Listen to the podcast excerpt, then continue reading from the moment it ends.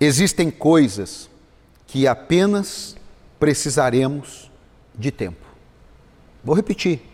Existem coisas que são destruídas, que são arruinadas, existem conquistas que desejamos, né, que não tem nenhuma coisa destruída. A gente quer conquistar.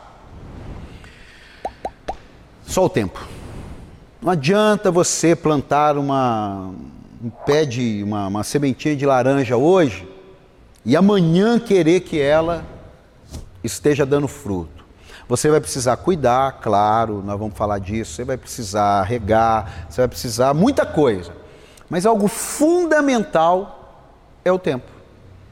E agora, mais do que nunca, nós precisamos ter paciência com esse tempo, porque ele passa. Irmão, não há mal que dure para sempre, nem coisa boa que vai ficar para sempre. Isso aí é uma coisa que a gente tem que Está definido.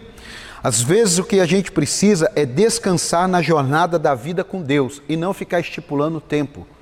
Ah, quando Deus fizer isso, quando Deus fizer aquilo, quando Deus for assim. Cara, confia em Deus. Eu também estou vivendo, eu acho que muitos pastores estão vivendo, empresários, né? todos que, que lideram algum segmento, que tem pessoas sobre a sua autoridade, é um momento tenso. Só que o que, que nós vamos fazer? Nós vamos pegar o relógio e empurrar o ponteiro para adiantar? Não vai. Vamos pegar aqui fazer, ah, vamos adiantar, tipo o filme Clique, né? Vamos adiantar essa fase? Não vai. Você vê que até o filme mostra que isso não funciona. Então, ó, não tente acelerar as coisas nem retardar as coisas.